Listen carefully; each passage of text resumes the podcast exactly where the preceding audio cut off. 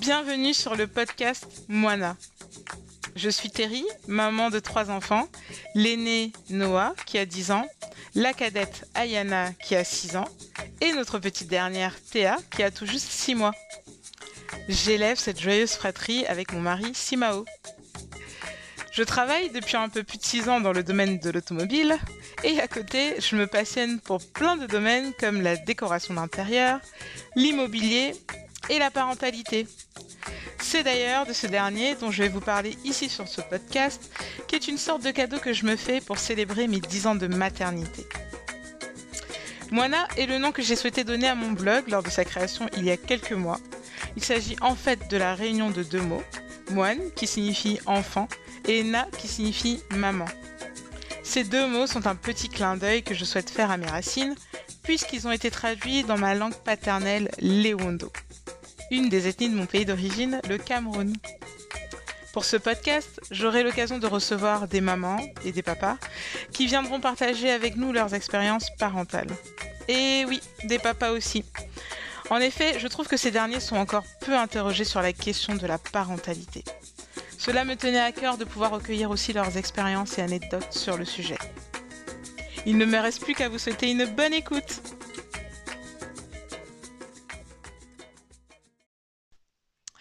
Je suis ravie de vous retrouver aujourd'hui pour un nouvel épisode un peu scolaire, j'avoue. Si vous êtes un habitué du podcast ou si vous avez eu l'occasion de découvrir quelques épisodes avant celui-ci, vous avez sans doute remarqué que je mets un point d'honneur à raconter son propre vécu avant d'y apporter une expertise. Moi, je suis persuadée que le vécu de chacun est une aide pour notre avancée dans notre parentalité. Voici le plan. Dans la première partie, je vous donne quelques définitions qui vous aideront à mieux comprendre les différents termes que je vais aborder. Ensuite, en seconde partie, je vous parle de quelques signes caractéristiques des enfants précoces. Enfin, en troisième et dernière partie, je vous raconte mon histoire. Alors, les définitions.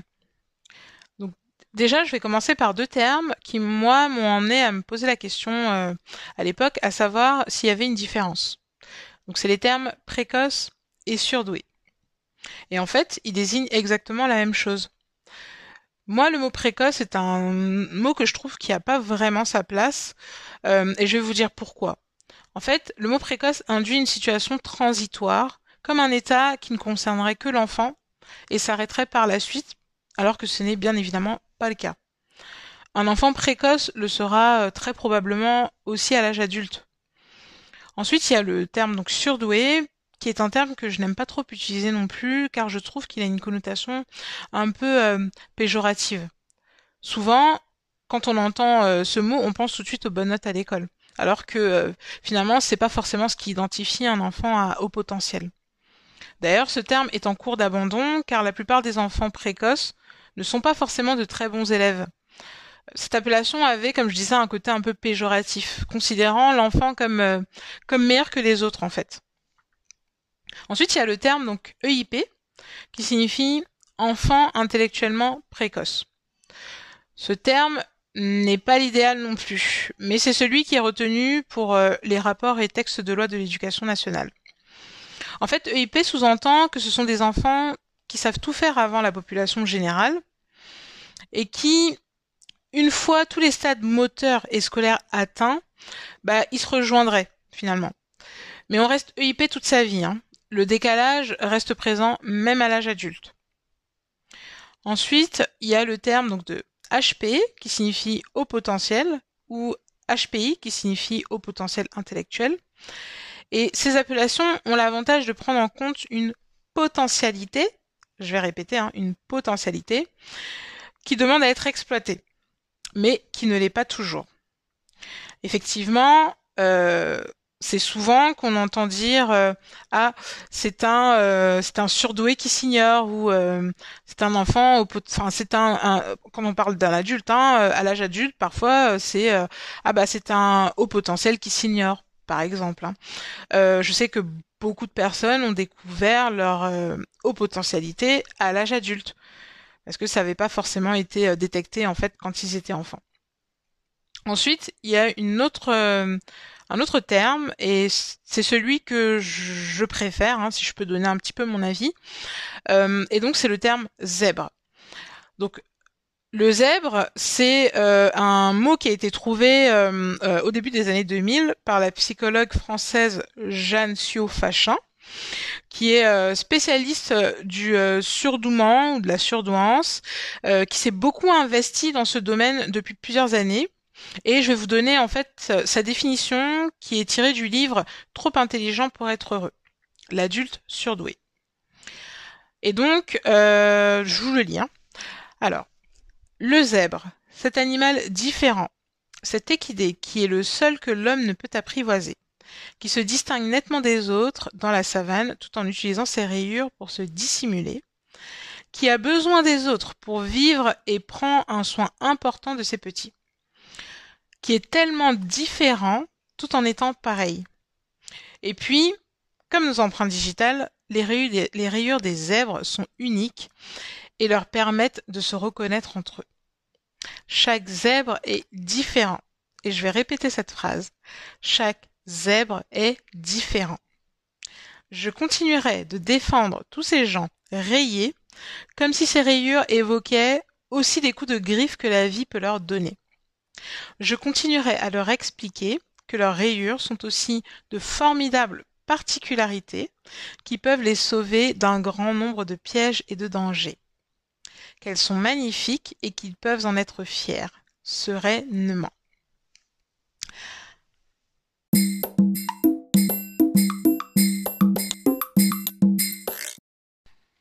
Maintenant que je vous ai donné euh, les, définitions des différents termes que je vais aborder tout au long de cet épisode, je vais vous parler de comment mesurer le quotient intellectuel. Ce qui finalement va vous permettre de déterminer si votre enfant est surdoué, euh, précoce ou encore euh, au potentiel intellectuel, etc., etc. Et donc, il existe des échelles donc standardisées en fonction des âges. Ce sont les tests statistiques de Wechsler. Donc, il y a le W PPSI, euh, qui concerne les enfants de 2 ans et 11 mois à 7 ans et 3 mois. En fait, il permet d'évaluer un QI verbal et un QI performance. Ensuite, il y a le WISC, euh, qui concerne les enfants de 6 à 16 ans et 9 mois. En fait, il permet euh, d'évaluer et d'obtenir quatre scores. Le QI verbal, le QI raisonnement perceptif, le QI de mémoire de travail et le QI de vitesse de traitement. Ensuite, il y a le WAIS qui concerne là les adultes, mais on commence à partir de 16 ans. En fait, il permet d'obtenir un QI verbal et un QI performance. Alors, où effectuer les différents tests que je viens de vous citer? Donc, il existe euh, plusieurs solutions. C'est vrai qu'il y a pas mal de tests de QI en ligne qui existent. Mais moi, je peux pas vraiment vous en parler. En tout cas, je peux pas vraiment vous garantir leur fiabilité. Donc du coup, la solution encore la plus, euh, on va dire, euh, habituelle que je conseillerais, c'est d'aller voir simplement un psychologue. Donc c'est vrai que c'est une solution qui est quand même assez coûteuse, on va pas se mentir. Hein. Mais c'est celle qui reste encore la plus, on va dire, valide. Parce que le psychologue est le seul apte à pouvoir vous donner donc un résultat qui sera valide. Autre solution, euh, surtout si le test concerne donc vos enfants, vous pouvez directement soit voir avec le psychologue scolaire quand il y en a, ou alors vous rendre dans un centre médico-psychopédagogique, le CMPP. Je pense que ça parlera à beaucoup, euh, qui est non seulement une solution donc qui va être complètement gratuite, mais par contre euh, l'inconvénient c'est que le délai le délai d'attente peut être très très long. Voilà ce que je peux dire donc pour, euh, pour effectuer les différents tests que je vous ai cités un petit peu plus haut.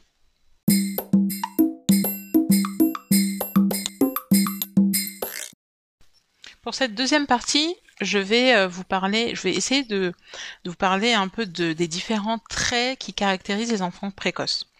Alors, je ne suis pas du tout experte dans le domaine mais moi je me base uniquement en fait sur ma propre expérience hein, et euh, ainsi que les différentes lectures que j'ai eu à faire euh, sur le sujet. On peut définir un enfant précoce comme étant un enfant qui est capable de faire des choses que les autres enfants de son âge ne savent pas encore faire. Souvent, en tant que parent, on connaît bien son enfant. Et donc, on peut percevoir certaines choses et avoir des doutes. Dans ces cas-là, il ne faut pas hésiter à aller faire un bilan complet pour être sûr. Par exemple, ça peut commencer, mais vraiment très très tôt. Chez certains bébés, euh, l'éveil et la curiosité peuvent être très très développés très rapidement. Au niveau du langage aussi, on peut constater qu'ils vont se mettre à parler d'un coup, avoir un vocabulaire qui est très varié et très précis. Un autre trait qui les caractérise aussi, euh, c'est qu'ils peuvent être en avance, par exemple, sur la lecture. Euh, ils apprennent seuls avant, avant même d'être entrés au CP. Euh, ils sont d'ailleurs généralement plus intéressés par les livres. Hein. Ces enfants qui percutent très très vite. ils ont constamment envie de découvrir de nouvelles choses et ne rien faire de redondant. En fait, ils ne supportent pas vraiment la routine. C'est des enfants aussi qui vont s'intéresser facilement aux conversations d'adultes. D'ailleurs, ils peuvent avoir des, interventions parfois qui vont être très très pertinentes ils ont aussi cette âme euh, de justicier. En fait, ils, n'aiment pas du tout l'injustice. À côté de ça, ce sont aussi des enfants qui ne supportent pas l'échec. D'ailleurs, adapter leur enseignement scolaire est vraiment important. Alors, je sais que c'est pas toujours évident, euh, mais vraiment, c'est une partie qui peut euh, être euh, vraiment importante. En effet, on, constate hein, que nombreux enfants au potentiel sont en échec scolaire. Et cela se traduit souvent par un, mal-être, un malaise en fait au sein de sa classe, au sein de son établissement. Peut-être parce que il s'ennuie, peut-être parce que il se sent incompris, peut-être parce que il se sent simplement pas à sa place. c'est pas toujours évident je vous l'accorde, mais sachez qu'il existe de nombreuses associations de parents d'enfants précoces, euh, et il s'agit surtout de dire que comme mon enfant est différent, il doit apprendre différemment.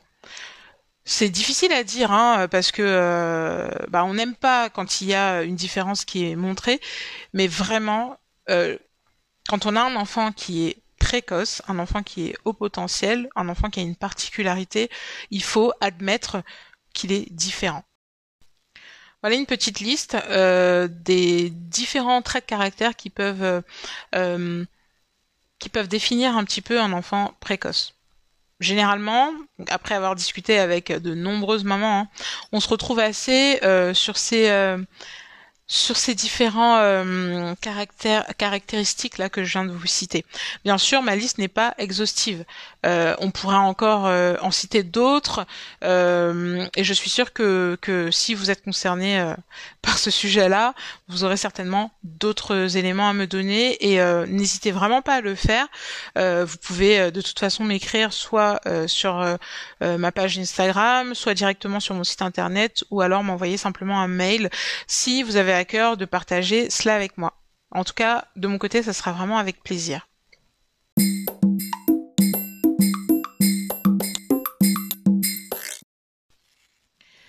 Du coup, on nous arrivons maintenant à notre troisième et dernière partie. Et donc, euh, pour celle-ci, je vais vous parler un petit peu de mon expérience personnelle. Et donc, je vais vous raconter mon histoire, du moins notre histoire. Et donc, euh, quand est-ce que nous avons euh, pris conscience hein, que nous avions des enfants donc qui étaient précoces à la maison? Eh ben, je vais pas vous raconter tout de suite la première fois parce que bah, finalement ça commence déjà à dater un petit peu, mais je vais déjà vous raconter finalement ce qui nous a emmené à, à le prendre réellement au sérieux et aller faire un test pour la première fois. Donc c'était il y a trois ans c'est ça, hein? Oui, c'était il y a trois ans à peu près. Donc euh, la maîtresse d'Ayana nous avait convoqué car elle trouvait qu'en fait Ayana avait un comportement un peu compliqué à l'école. Ça se traduisait par le fait que qu'elle était euh, très possessive avec ses copines, très sensible aussi. Bref, en fait, ça se passait pas bien du tout. Euh, nous avons été convoqués plusieurs fois jusqu'au jour où la maîtresse nous a fait part d'un comportement étrange hein, qu'elle avait constaté chez Ayana, qui lui faisait dire que peut-être elle était euh, peut-être c'était un enfant qui était euh, précoce. Alors en fait, Ayana faisait exprès de mal faire son travail. J'ai l'impression que c'était sa façon de se faire remarquer ou peut-être d'être au même niveau que ses copines. En réalité, à ce moment-là, nous, on connaissait pas vraiment ses motivations. Hein. Donc la maîtresse, euh, et là je vais insister sur le fait qu'elle avait quand même une expérience de 30 ans en tant qu'institutrice, nous a euh, conseillé de prendre rapidement rendez-vous avec un psychologue afin de faire euh, passer un test, un test de QI donc à Ayana pour diagnostiquer chez elle peut-être une précocité que les maîtresses soupçonnaient déjà. Donc, euh, je vous en ai parlé un petit peu euh, tout à l'heure quand je vous ai décrit les différents tests euh, qui, existent, mais je vais vous dire exactement le test que Ayana a passé. Il s'agit du test WPPSI. Donc, le test WPPSI est une échelle de mesure permettant d'évaluer les capacités intellectuelles d'un enfant. Cette batterie de tests permet de comparer le potentiel intellectuel d'un enfant à celui d'enfants du même âge, ainsi que de préciser ses points forts, ses points faibles par rapport à sa propre moyenne. Le QI est donc un score relatif à une population de référence. La WPPSI est un test validé sur le plan international et utilisé dans le monde entier. Alors le rendez-vous, en fait, il se déroule en trois étapes. Donc la première, c'est un entretien entre le psychologue et les parents afin de discuter de l'enfant et d'indiquer ben, les raisons de la, consultation. Donc nous, c'était simplement la maîtresse en fait qui nous avait recommandé vivement hein, de rencontrer un psychologue pour faire tester Ayana du fait de, des différents euh, problématiques qu'elle avait à l'école. Ensuite, en seconde partie, donc le psychologue s'entretient avec l'enfant.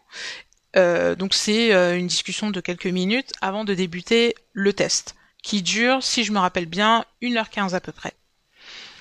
Ensuite, euh, en dernière partie, donc ça, ça se passe quelques jours ou quelques semaines après, le psychologue, une fois qu'elle a pu euh, donc euh, travailler sur les résultats, nous convoque à nouveau pour pouvoir donc bah, nous les restituer. Et lors des résultats, nous apprenons qu'Ayana est effectivement un enfant précoce. Alors moi, je vais pas rentrer dans le détail de son chiffre, hein, parce que je trouve qu'il y a pas forcément d'intérêt à le faire euh, aujourd'hui euh, et surtout vis-à-vis d'elle. Par contre, je vais vous donner donc des statistiques. Euh, le QI normal moyen se situe entre 90 et 109 pour 50% de la population. 16,1% de la population obtient entre 110 et 119. Donc là, c'est à peu près la moyenne haute. Ensuite, 6,7% euh, entre obtiennent entre 120 et 129. Donc là, on est vraiment sur la partie supérieure. Et enfin, 2,2% de la population a un QI qui est supérieur à 130. Là, vraiment, on parle de surdoué, de petit génie ou de génie, voilà. Euh, voilà ce que je pouvais vous dire donc du coup sur euh, les résultats euh, d'Ayana. et d'ailleurs, pour la petite anecdote, je vous avais dit hein, que à l'école, elle faisait exprès de mal faire son travail. Bah, il se trouve que même quand elle a effectué ce, ce test-là, elle a fait exprès de mal faire des exercices, ce qui fait que euh, euh, la psychologue en fait a dû recommencer plusieurs fois parce qu'elle s'était rendue compte qu'elle faisait exprès de pas bien le faire. C'est euh, et ça typiquement, ce qu'elle nous avait dit, c'est que typiquement c'est c'est des traits comme ça de caractère qui vont vraiment, enfin ce sont des traits qui vont vraiment caractériser en fait un enfant précoce. Du coup, comment ça s'est passé lorsque Ayana a donc euh, repris euh, l'école hein, dès le lendemain? Euh, bah Déjà, nous avons dû restituer donc les résultats donc maîtresses et donc ce qui a été vraiment vraiment vraiment chouette et c'est pour ça que j'ai insisté sur le fait que la maîtresse en fait avait une expérience de 30 ans. Aujourd'hui, elle est à la retraite, mais franchement, je la remercierai jamais assez parce que elle a vraiment été à l'écoute et elle a vraiment adapter son travail en fait par rapport à Ayana. Je sais que c'est pas quelque chose qui est évident, je sais que c'est pas quelque chose qui se fait dans toutes les écoles, etc. Nous, on a vraiment eu beaucoup de chance, mais euh, je sais que ça a vraiment beaucoup aidé euh, notre fille. C'est-à-dire qu'à partir du moment où elle a eu les résultats du test d'Ayana, qui se sont avérés euh, euh bah, comme elle le pensait en fait, elle a vraiment adapté son travail par rapport à elle. Elle savait qu'Ayana faisait exprès de mal faire son travail, donc peut-être parce qu'elle s'ennuyait. Hein. Euh, à vrai dire, on savait pas. Et eh ben, elle a essayé de la stimuler davantage. Elle a essayé de lui donner un peu plus de choses, un peu plus de choses, un peu plus euh, compliquées, un peu plus euh, challenge, challengeantes. Euh, elle lui a donné aussi des responsabilités. Donc, euh, c'était par exemple, Ayana, aujourd'hui, c'est toi qui distribue. en fait, elle, elle a vraiment organisé ses journées par rapport à Ayana, de sorte bah, de lui donner en fait quelques petites responsabilités pour la valoriser davantage, bah, déjà vis-à-vis d'elle-même et aussi vis-à-vis de, ses camarades de classe. Ce qui fait que bah, la fin d'année, c'est plutôt pas mal déroulé. On a vraiment constaté beaucoup d'évolution en fait chez Ayana. Chez Ayana, elle était euh, très, euh, elle était beaucoup plus épanouie qu'au début. Et, euh, et ça vraiment, bah, vraiment, j'insiste, hein, c'est vraiment une chance qu'on a eue bah, d'avoir eu une maîtresse qui, pour le coup, était à l'écoute et a vraiment pu agir derrière en conséquence. On nous avait parlé effectivement de faire sauter une classe à Ayana, donc à l'époque elle était en moyenne section de maternelle et on voulait la faire passer directement au CP pour l'année suivante. Mais là, ça a été une décision que nous, en tant que parents, on a, souhaité euh, euh, pas prendre. Hein. On voulait pas en fait qu'elle euh, qu'elle soit perturbée. C'est-à-dire que elle avait déjà son environnement qu'elle avait accepté, elle avait ses copines, etc. Et on ne voulait pas la perturber plus que ça. Au début de cette troisième partie, je vous disais que j'allais pas tout de suite rentrer dans les détails de la première fois où nous avons entendu dire que un de nos enfants serait peut-être précoce. En fait, la première fois que ça s'est manifesté, c'était pas du tout pour Ayana et c'était pas du tout il y a trois ans. Hein. C'était il y a bien plus longtemps que ça. Et en fait, ça concernait son frère. Mais vous verrez que ça ne s'est pas du tout manifesté de la même façon. Noah a eu une naissance plutôt particulière, hein, mais ça, vous le savez déjà. Sinon, je vous invite vivement à aller écouter le premier épisode de ce podcast où je reviens un peu plus en détail sur sa naissance.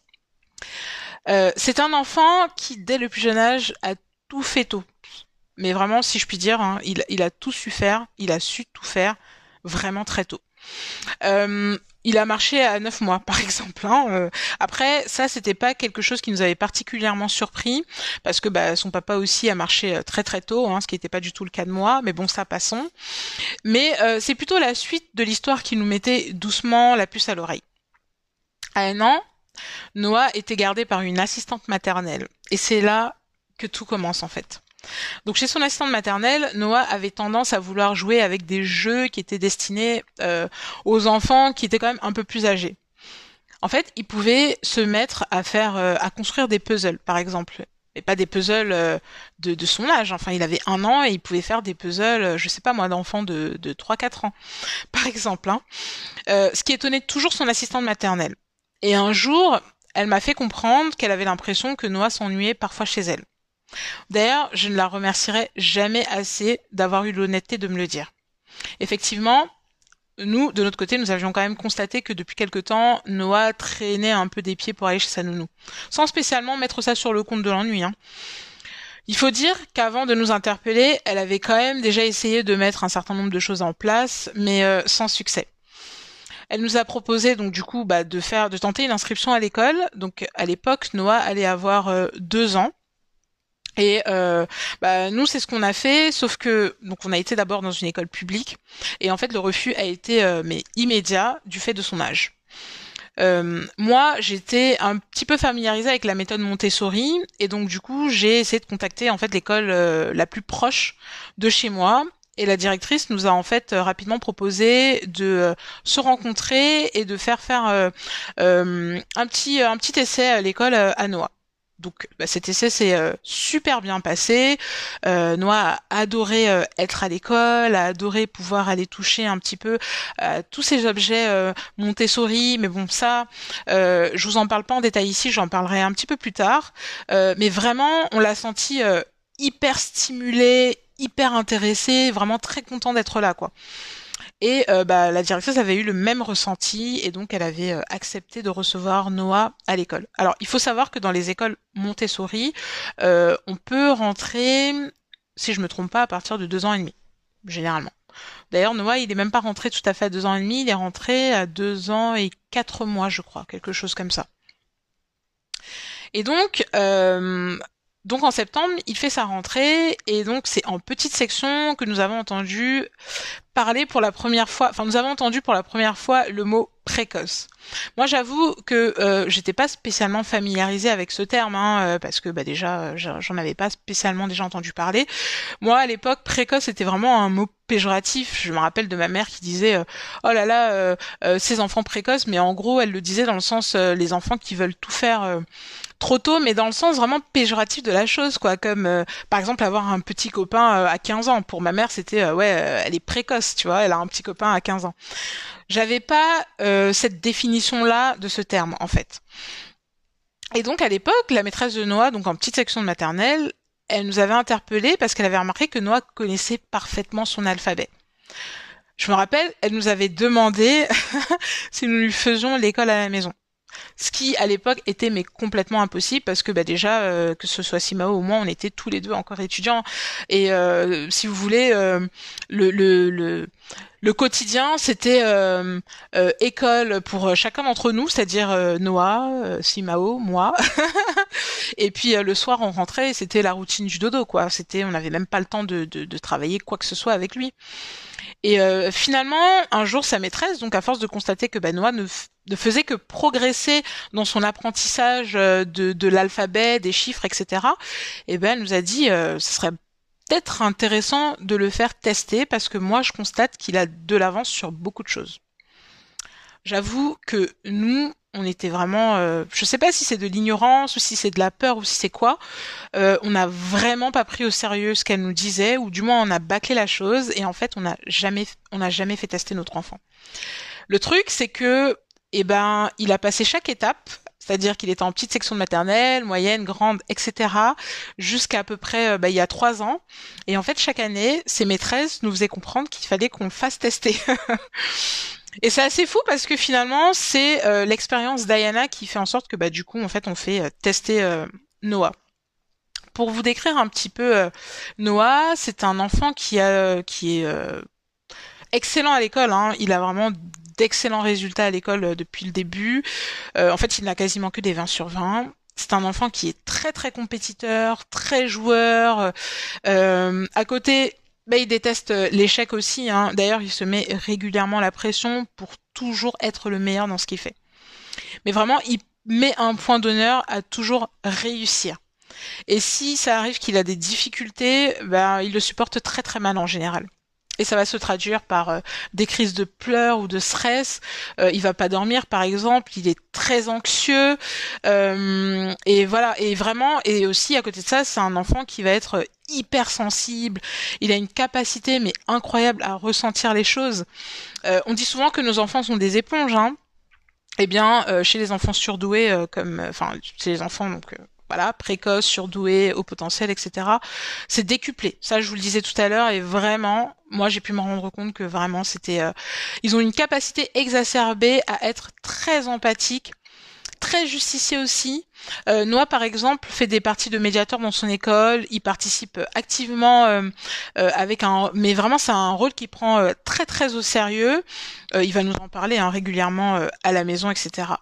et d'un autre côté, bah, son hypersensibilité va se traduire par des grosses crises de nerfs qui vont qui vont arriver en fait notamment quand il ressent qu'il y a vraiment une injustice mais là cette fois-ci vis-à-vis de lui directement hein. euh, et là ça va être vraiment des grosses crises de pleurs des cris où il se sent complètement incompris, euh, même mal aimé. Hein. D'ailleurs, euh, l'une des phrases qu'il va souvent nous répéter, c'est, enfin, quand il est en crise, hein, c'est pas tout le temps, mais c'est vraiment quand il est en crise, il va nous dire, bah, de toute façon, vous ne m'aimez pas. il va un peu se comparer à ses sœurs en disant que, bah, on n'aime que ses sœurs. Et, euh, et, ça va vraiment aller loin parce qu'il va vraiment entrer dans une extrême tristesse où il va se sentir mais vraiment hyper seul en fait. Et donc, euh, bah, c'est vrai que ça faisait un moment qu'on constatait tout ça et euh, bah, quand la maîtresse Diana nous a interpellés il y a trois ans, on s'est dit que peut-être c'était également euh, le moment de faire tester également son frère. Donc, je vous avais déjà un peu expliqué comment se déroule euh, le rendez-vous. Hein. Euh, ça se passe exactement de la même façon, à la différence que ben, Noah était euh, un petit peu plus grand. Donc, il n'a pas passé tout à fait le même test que sa sœur, et je vais vous donner donc du coup les éléments en fait du test que lui il a passé.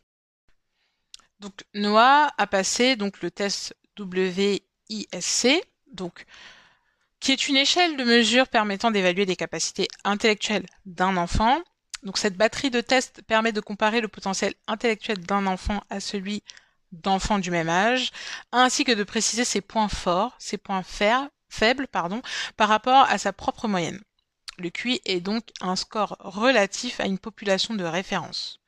Le WISC est un test validé sur le plan international et utilisé dans le monde entier.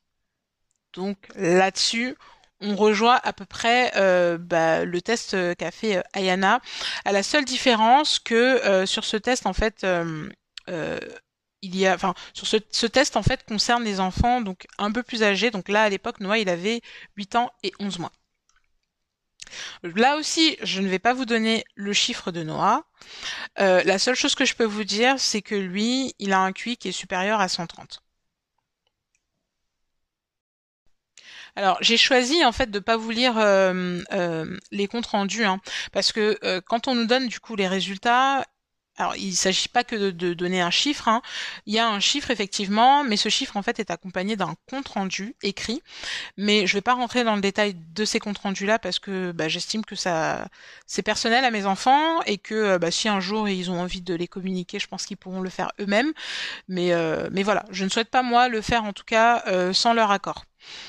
Tout ce que je peux vous dire, euh, néanmoins, parce qu'il faut quand même que cet épisode serve à quelque chose, c'est que bah, le compte rendu en fait psychologique de Noah dit qu'il a 8 ans d'avance sur son âge, pardon.